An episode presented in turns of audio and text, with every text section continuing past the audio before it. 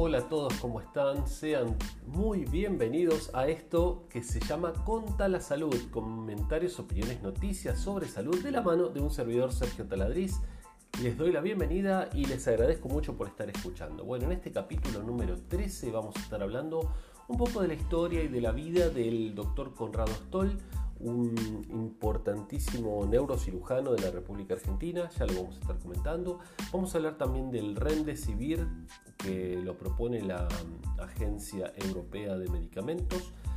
Eh, un estudio prueba que los asintomáticos de COVID-19 también contaminan toda su habitación y demás. Y por último vamos a estar hablando otro tema del ayuno intermitente y cómo realizarlo de modo seguro. Vamos entonces a las noticias si les parece. Bueno, con respecto al, al doctor eh, Stoll, les quería comentar que, bueno, una nota interesante, siempre les dejamos los enlaces acá abajo para que ustedes puedan ver la nota completa.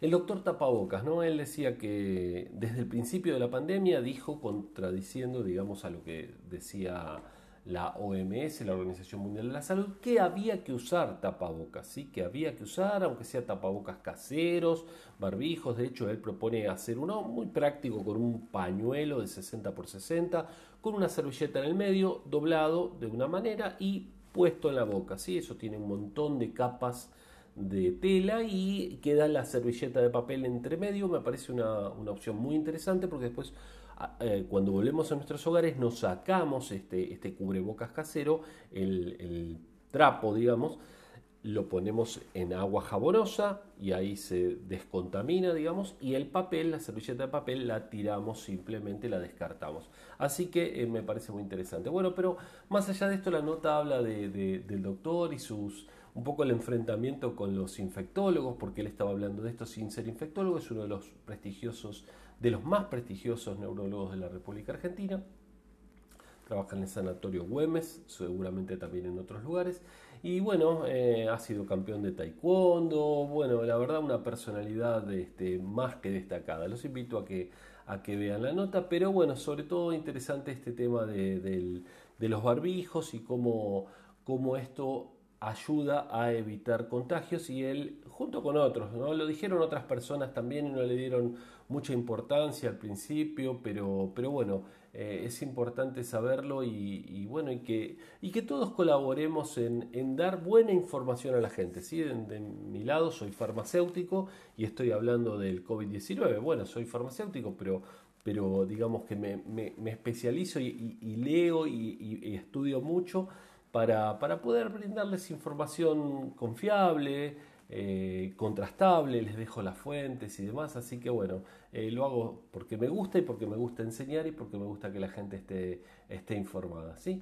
Pasemos a la segunda noticia, eh, muy breve, simplemente que la, EMA, la Agencia de, Enfermedades de, de Europa, la, propone que el el Remdesivir, el medicamento este, el antiviral que se hizo para el ébola, originalmente eh, sea un tratamiento para la COVID-19. ¿sí? Em, si bien se está hablando hace rato, bueno, la, agencia propone que, lo utilicen. No, aparentemente no tiene grandes ventajas eh, baja la letalidad, sí, baja la estancia en la unidad de terapia intensiva de, 15 días, que es el promedio, a 11. Bueno, eh, usa un mecanismo interesante porque engaña eh, a, una enzima e impide la replicación del virus. Se hizo, como les decía, originalmente para el virus del ébola, pero no funcionó tan bien, pero entonces se usó ese mismo mecanismo para evitar la propagación o, la multiplicación dentro del cuerpo del SARS-CoV-2, el agente causante de la COVID-19. En una tercera noticia les quiero comentar que los pacientes asintomáticos de COVID-19 contagian, contagian y también eh, contaminan lo que tocan. Esto es bastante interesante y es el problema principal. Yo creo que uno de los problemas principales, dos problemas tiene la COVID-19.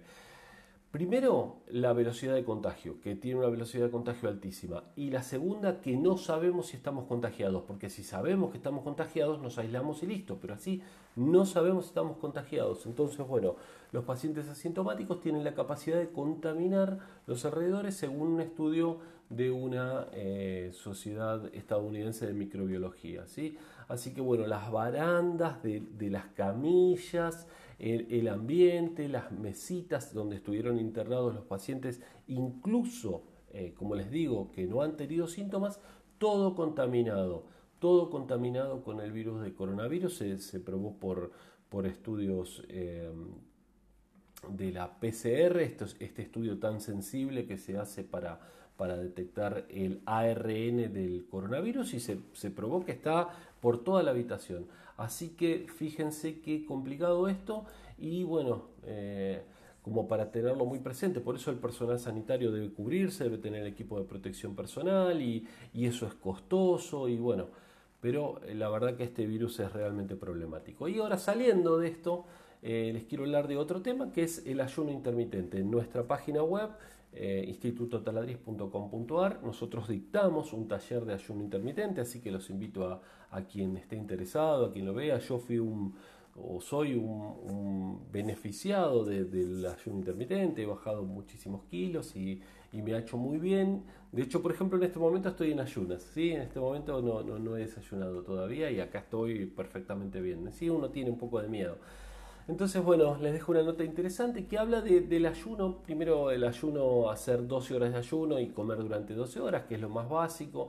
Después pasar a 16-8, es lo que proponen y es lo que más se hace, 16 horas sin comer, 8 horas comiendo.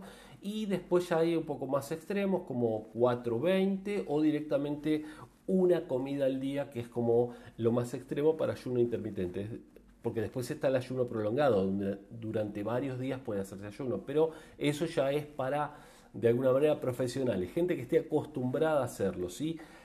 Consulten al médico antes de hacerlo, consulten a su nutricionista, ¿sí? Por, por alguna, algún problema, fundamentalmente al médico, que no tenga ningún problema de salud, ¿sí? Y bueno, y acá les dejo la nota de, de, bastante interesante, pero ya les digo, si quieren hacer un taller completo, pueden visitar nuestra página web y ahí verlo.